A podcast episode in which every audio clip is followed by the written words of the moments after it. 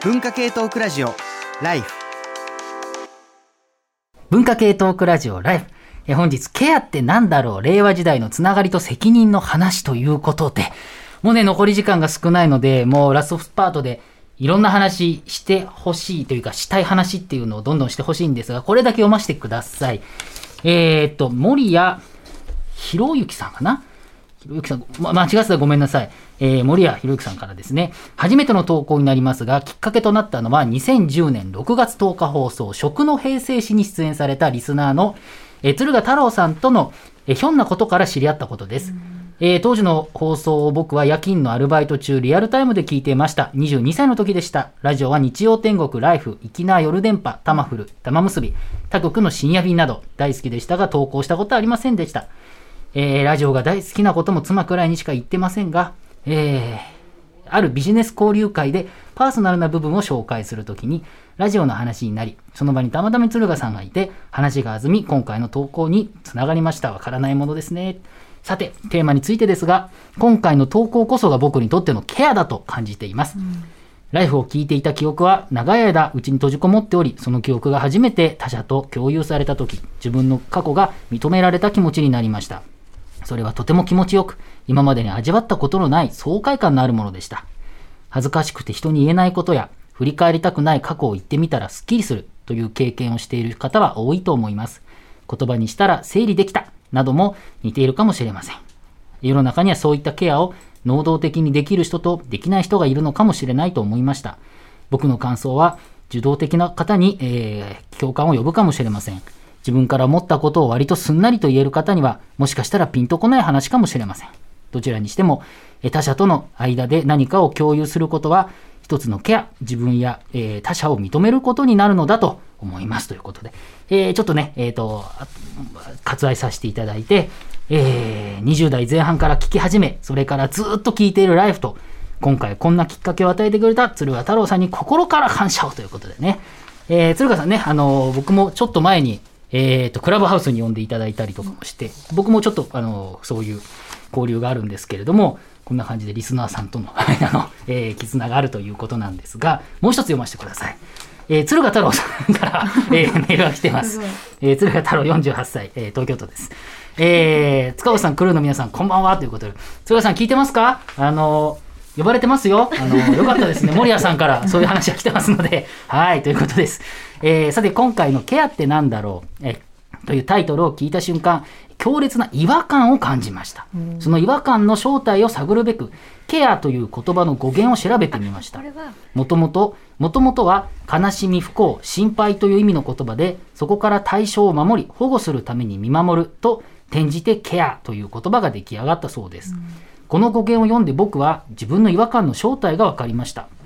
つまりケアというのは本来対象を守りたいという内発的動機によるものなのです。他方、タイトルにある、まあ、副題ですね。責任という言葉は、総務的意味合いの強い言葉です。責任を表す responsibility とは、反応する能力、 response プラス足す ability であり、それは裏を返せば反応することを義務として求められています。うん、えーと、まあ、あの、ポテトさんのおばあさんのね、あの話があったと思うんですけれども、えー、おばあさんのね、こう背中にこう塗るって話。この時のポテトさんは何も求めずこの言葉を発していたと思います。なぜならそれはポテトさんの内発的な動機、バーチュー、え美徳によっていたからです。えー、ここ数年様々な局面で近代の根幹を成してきたキリスト教的契約社会に限界が訪れているのを感じます。そういう意味で、キリスト教的契約の観念を超えた古代、古代ギリシア的バーチュー、美徳的意味合いを持ったケアという概念は極めて今日的、令和的だと思います。えー、だから僕としては今回のテーマ、ケアって何だろう令和時代のつながりと無責任、かっこバーチューの話にした方が座りがよく感じられるのですということで、途中ちょっとね、すいません、割愛しましたけれども、鶴賀さんありがとうございますということで、これね、小川さん、あの、小川さんもあのご著書の中で、えーと、ケアのリミットエンパワーメントの話の中で、うん、確か語源についてもお話ししたとされていたように記憶してたような気がするんですが ケアってそのもともと悲しみとかそういう意味合いもあるっていうことなんですかね。苦しみとかトラブルっていう言葉もね、入ってますよね、うん。だからどうしてもこう面倒を見る世話をする配慮するってこう一方通行的な。ただ苦しんでる人のその身体っていうのも包括された意味だと思うんですよね。うん。だから私はこの本で、まあ、なぜオスカー・ワイルドとか三島由紀夫とか、あの男性も、うん。あの男性作家も大事だと思ったかっていうと、まあ、コールリッチも含めて。あのウルフとか割とこうね,、うん。まあいや病気になることうん。っていうエッセイ書くぐらいでその彼女自身が病人としてそういう目線で書いてるエッセイなんかもあるぐらいなので、小説にもそういうこう弱者の立場からのし視点ってあるんですけど男性もうん。あのさっきの方って男性ですか？鶴さんは男性もやっぱり苦しいことってあると思うんですよね、うん。だからその男性作家がなんか弱さを抱えて何かを書くときに女性もでもそれでも時あるじゃんって言って突き放さず、うんなんかこう女性も苦しんでいる人は性別関係なく歩み寄ったりとか、うん。そういう人たちが残してきた言葉とか、うん。どどういう状況で苦しかったのかとかってことを、なんか理解することで前に進める気がするんですよ、うん。ケケアっていう言葉を介して。だからワイルドなんかはセクシュアルマイノリティだったのでまあまあまあ言ったらあのカミングアウトされちゃうわけですよね法廷で。あーうんで結局それで2年間投獄されて、うん。でその投獄されながら書いたものが獄中記っていう、当時はねあ同性愛っていうのはそういう罪にとらわれてそうなんです。今はね考えられませんけれどね、まあだからかなりね、はい。50年代60年ぐらいまでそういう60何年まで何年までねあの要するに犯罪化されていたものなのでうんだからそうやってなんていうかこうジェンダーの問題も大事だし、うん。セクシュアルマイノリティとかあと人種のこの3本柱でなんかこうケアって考えてみたら、割とこう今まで私的領域に押し込められてきたケア労働っていう意味でしか使われていないうん。ケアからなんか解放されるんじゃないかっていうね、うん。つまり社会全体で ケアって考えたらもっとなんかこう建設的な議論ができそうな気がするんですよ。なんかあの、うん。あの鶴賀さんはこうない要するにケアって内発的な動機で生まれるから要するになんていうの100円くれるからやるみたいなそういうことではない、まさに苦しみも含めて、あのね、これまでの議論であったようにやるって話だと思うんですよね。でタイトル副題今回の「ライフのテーマの副題についている責任っていうのは、まさに責任ってこの何か言われて返すってことだから、うん。そういう意味では100円もらったから100円返すみたいな意味での責任っていうふうに捉えると、うん。ちょっと意味の水準が違うんじゃないかっていうお話を多分それこされてたんだそけれども。資本主義社会におけるリスポンスはそうかもしれないけれど人間と人間との関わり合いっていうことで言えば、例えばあの田和田陽子さんの遣唐使だと主人公はワンオペの男性なんですよね。うん。だからしかも自分の息子ではなくてひ孫を育てるっていう、うんうん。しかもワンオペで育てるっていうような。そういうシチュエーションでケアって考えた時にあのどうして責任が伴わないひ孫を引き取って育てるのか。だって他にいないから。で孫が、あの依存症になっちゃってとても子供を育てられないですよ、そしたら手を差し伸べられる人がするっていう。まあそういう議論もこの中で書いてるので、だからやっぱりそのケアって何かってこうねえさなんかこうん。う探求し始めると本当にいろんな側面が見えてくる。僕ねそれも面白いなと思いながら鶴賀さんの言ってること少し分かるのはその責任ってそのまさに何もないとけどココールされてレスポンス、うん。コールレスポンスなコールされてまさにピティエでねうん。哀れみで何かって、まさにひ孫っていうのって、うん。実はなかなか現実には難しかったりするわけですよね。うん。でもそれどころかその100円あげたから100円返すっていうレベルのレスポンシビリティ、責任もちょっと難しいんじゃないの？っていうのも実は僕感じたりするんですね。でそれはあの、まあ、簡単に言えばその人が人として生きているのに人として見えなくなるっていうことがあるということなんですね。例えば、えっと、ラルフ・エリスンっていう人が見えない人間っていう確か小説を書いていると思うんですよ。これはあのえっ、と、あれかな、えっ、と、えーその小説があって、ちょっと誰かが紹介してたんですけれども、哲学者が紹介していたんですけれども、要するに1930年代かな、ニューヨークの黒人の、えっと男性で、うん。自分、まあ、その認識してややってるんだけれども、白人からまるで見見られていない、うん。そこに自分がいないかのような扱いをされるっていう小説なんですよ。で、後になっていくと、最初は誰かわからないんだけど、後になっていくと主人公は黒人で、男性で、でもその見られていないっていうことになっている。つまり人に認識もされないっていうこと。で、認識されない限り、そこに人がいるっていうふうに見えない限りは、責任の所在も生まれないっていうことだと思うんですね。だからケアっていうことがすごく大事な一方で、そのケアの前提にあるような、人がそこにいるっていうことも、えっと、見て、見見られない。つまり透明化されてしまっているっていうこともあるんじゃないかと思って、これ最後だからちょっと言いたかったのは、第五の問題がありましたね。第五氏の問題があったと思うんですよ。で、あの方は一応謝罪はして、2回謝罪をしてっていうことがあって、確か放牧でしたっけ？あの、奥田さんっていう牧師のせ方かな？ところにこう話に行くみたいなことを言ったけども、まあ、とりあえずあんまり反省してるという感じがないので、なんか僕があの行ったら寄付できますよみたいなことを言って、それはお断りしたっていうようなことが、まあちょっとノートかなんかな、ブログかなんかで書かれていて話題になっていたと。で、まあ実際その大悟氏がどう思ってるのか僕はわからないけれども、でも、そこで、その大悟さんが少なくとも僕が見る限り、そこに本当に、そのホームレスの人とか苦しんでる人がいるっていうことが本当に、本当の意味で見えてるのかなってことなんですよ。つまり目の前に時計を入っ時計が僕の目の前にあるんですけど今話に夢中であんまり時計が目に入ってないわけですよね。目には入ってるけれども何分何秒とかって見てないってことあると思うんですよ。でまさにそのエリスンが言ってるのはそういうことになっていてなんかね一つの社会の問題としてまさにケアとしケアの民主主義を開いていくっていうふうに、あの言ってるね、今のこの潮流があるんだけれどもそのためにはその責任をまず認めさせるっていうか責任があるっていうことをこれどうやってやるのかなっていう 最後にむめちゃくちゃ難しい話をぶち込んでやったんですけど。言語的な問題ってすごくあってそのケアがマジックワードだとか、うんある種それでこう見えなくしてしまう大事なことを見えなくしてしまう可能性もある。だからケアって私、今まで一回も使ったことないでしょこの本出すまで、うん。今までは感情詞感受性、パッション情念。うん。あるいは道徳とかその倫理とか。そのそういう概念で言い換えてたのを、うん。突然私の中でもうケアの倫理って言葉でしか説明できないんじゃないかって思った理由は、ケアアバウトとケアフォーっていうこの2つの、すまあ、差別化をうん。もっと、あのいろんな人にしてほしいなと思ったんですよ。うん。でそのケアアバウトが今あのあまりにも流行しすぎている。つまりあのやってるふりしてもケアアバウトって言えるんですよ。関心持ってるよってことですよね。そうつまり政治家があの分かってますよあの僕たちあのコロナの患者のこと気にしてますから気にしてるとか言われたら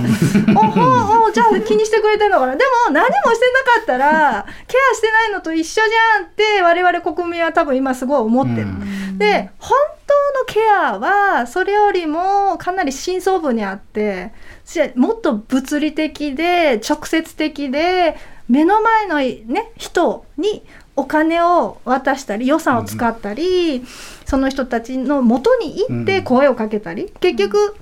そのケア4が足りてない社会が今の日本なんですよね。うんだからケアって言葉を回避して今の日本の政治の問題語れないってことに気づいたんですよ。うんいでやそうだですねでもう究極のあのなんていうか例があのシャーロット・キルマンって言ってあの黄色い壁紙っていう小説を書いてる人。うんうんで要するに弱者である患者は閉じ込められちゃうんですよね。お前は狂ってるって言って。で旦那さんがお医者さんで権威を持ってるので全て決められるわけですよ。で彼は僕は妻のこと愛しててケアアバウトしてるんだけどケアフォーしないんですよ。うん。つまり本当にその場にいてあなたが何を求めてるの？どうしたいの？うん。で本人はあの書きたいんですよね。要するに作家だから。で、うん。まあ、ある種小説的なので。作家だから書きたい読みたい。でも許さないんですよ。権威で押し付けるから。だからケアアバウトとケアフォーが大きく違ってるっていうことの、あのまあそれが新しい民主主義の形へっていう副題をこうあのつけているこの本なんですけど岡野先生とジョアン・シート・ロントが共著で書いてる「ケアするのは誰か」っていう、まあ一番根幹のところなんですよね。つまり公的領域も私的領域でもその care for と care about を間違うと、うんうん、ギルマンみたいに病気悪化したりあの今の日本みたいに要するにケアされるべき人が本当にケアを受けない。うんっていう事態になる。なんかそのケアも about と for に分かれててあのフォー向けられないといけないのにそうなんですよ。それなんとなくてだからそれってやっぱりその責任でもやっぱりそうですよね。その responsibility にも多分いくつかresponsibility なんか about か for か分からないけれどもそういう違いが多分あってなかなかそのフォーの方に向かないっていうことなんですけれどもあの今野さんにもそろそろお時間があまりなくなってきたのでお聞きしたいんですけど、今今の話もそうですね、まさ含めて。にそのケア論を、えー想像するための本としてはあのー最近まさに岡岡野先生が翻訳にされましたあのケア宣言という、うんうんうん。えーケアコレクティブというあの集団ですね。がで書いたケア宣言という本がありまして、えー、と大月書店からあの出てますけれども、あのまあ、これまさにこうどうやってケアを社会化していくかと、あのケア実質的な、あの小川さんのおっしゃったケア4をどうしていくかっていうまさに、えーことを書いた本で、まあ、現在、あの日本だけではなくて、まあ、あのヨーロッパのあのケア宣言は基本的にイギリスのあの人たちが書いてるものですけれども、あのヨーロッパの方で緊縮財政と言われるあの2010年代の状況の中でいかにこう国家がもしくは社会が、えー、とケアというものを失っているかというところを出発点として、えーオルタナティブなこのケアする社会ということをこうあの宣言してまさにマニフェストをしていくという本ですね。でまあ、結論としては、まあ、かなりあのある種の福祉国家ですね、これを再建しようというふうにまとめることは可能なんですけれども、まあ、単純にその福祉国家に帰りましょうということではなくて、まあ、ケインズ主義の悪いところはちゃんと批判しながらこう、えー現状から出出発してこう、えー新たな福祉国家をあの建設するあのビジョンっていうようなことを示していくということで、あのまさに小川さんの方もそうなんですけどもケアという、まあ、キーワードを差し間にこう挟むことによってこれだけのあの違う社会を見る、あの糸口っていうのがつかめるんだっていうことは、まあ、驚きである本であるというふうに思いますね。まさはい。にその、まあマクロの政策というレベルでもそうだし、はいミクロのレベルで、まあ、やっぱりねあの一般的な関心ではミクロの世界でどうするかっていうことで、まあ、さっきねあのメンタリスト DAIGO さんの話もしましたけれどもあのなんていうのかなその、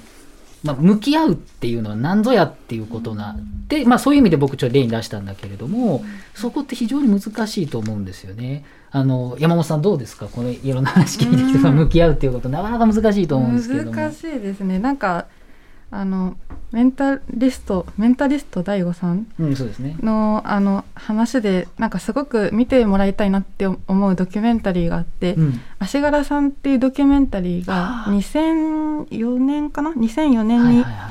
あの出て今 YouTube で無料公開されてるん8月ですけど。31日までかなんかね限定で公開されて歌舞伎町にで住まわれてそうです。ねたホームレスの人。新宿のホームレス新宿で20年ホームレスやっていた方でままさになんか最初ケアを拒むんですよね。その、うん。いやもう俺はいい心を閉ざすんですけど、もう彼の取材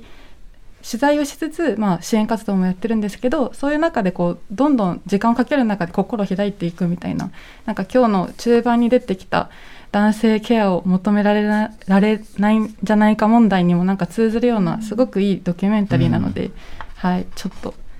はい。興味ある方は見てほしい。足柄さん、うん、足柄さん。はい。えっ、と倉本さんにもはいどうでしょう今までの議論で。いやまさにちょっと今までの議論のこうあのすごい宙吊りの状態をこう一生懸命維持したまんま進めていく感じはもう本当小川さんのこう本にそのままそっくりそのまま適用できるんですけれどもやっぱり何でも合理的に数値に変えてこう前に前に進み上に上にってやっていくと、うん。やっぱりどこかで切り捨てられてしまう人が出てきてしまうっていうのがやっぱり大事でこうあの小川さんのこのケアの倫理とエンパワーメントの中にこう他者の言葉を聞こう他者の気持ちを理解しようとすることは忍耐力が必要であるという点で文学の永遠にも通じるっていうふうにあるんですよ。で確かにやっぱ速くて強い言葉ばっかりに こう慣れてしまうとどうしても本当に傾聴してその人が何に本当に困っているのかどなんどんなケアが本当は必要なのかっていうことを見落としちゃうなと思って。うんあのまさにそのねその辛い立場にある人のっていうこともそうなんだけども、でもまさにその男性性問題ってじゃあそれこそブイブイ昭和ブイブイ言わしてた猛烈サラリーマンの人たちが今70代とか80代になって、実は周りに全然友達がいなくなってみたいなことって大変なことになってるわけじゃないですか。うん。ってことは今良くなってる人がいいと言われてる人たちが本当にそのままいいのかまさにそこにねじれがあったんじゃないのかっていうのはこの日本社会30年ぐらいで骨身に染みて分かったわけですよね。ってなるとやっぱりそれは今がっていうこととはまた別にして多分どの人にも多分適用されることなんじゃないのかなっていうのは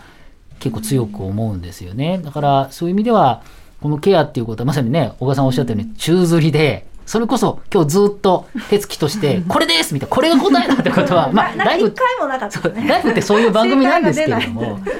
ね、まさにこうやってあの話をつ続けていくことが大事なのかなと思うんですが、そろそろ終わりに近づいてきましてですね、えー生放送でお送りしてきました文化系トークラジオライフ、えー番組の放送内容は、えっと、ポッドキャストやラジオクラウドで、えっと、この後配信いたします。この後ですね、えっと、明日以降かな。えー本本日の放送だけでなく、この後収録するライフ外伝も配信しております。また放送後期動画なども配信しておりますので、そちらの方もお楽しみください。また番組の中で紹介したもう多くの本 や、えー音楽なども番組サイトに載せていきますので、文化系トークラジオライフで検索してみてください。ライフはね、で隔月の放送になりまして、次回の放送10月31日日曜日深夜1時からの予定になっております。テーマなど詳しいことは番組ウェブサイトの方をチェックしてください。また番組をお聞きになった方の感想もお待ちしております。メメールアドレスは life.tbs.co.jp life.tbs.co.jp です。life の綴りは lief です。えー、ということ、あ、life です。ごめんなさい、最後の最後に。えー本日ね、朝まで生放送にお付き合いいただきまして、本当にゲストの皆様もありがとうございます。あの、一つ思ったのはですね、今最後にちょっと申し上げたんですけど、まあ、やっぱみんな違って、でもみんな辛いっていうことだと思うんですね。今の時代特にそういうことだと思います。えー自分の声に耳を傾けるっていうこと、えーこれをせずには前に向けないような気もしますので、えー皆さんも何かね、今日話したことが、え心に残ったらありがたいかなというふうに思っております。えこの後もライフ外伝の、えー収録をツイキャスで生中継しますので、まだ頑張れるという方はどうぞお付き合いくださいということです。えー、ということでありがとうございました。文化系トークラジオライフお相手は塚越健二でした。それではまた次回10月31日にお会いしましょう。お疲れ様。ありがとうございました。文化系トークラジオライフ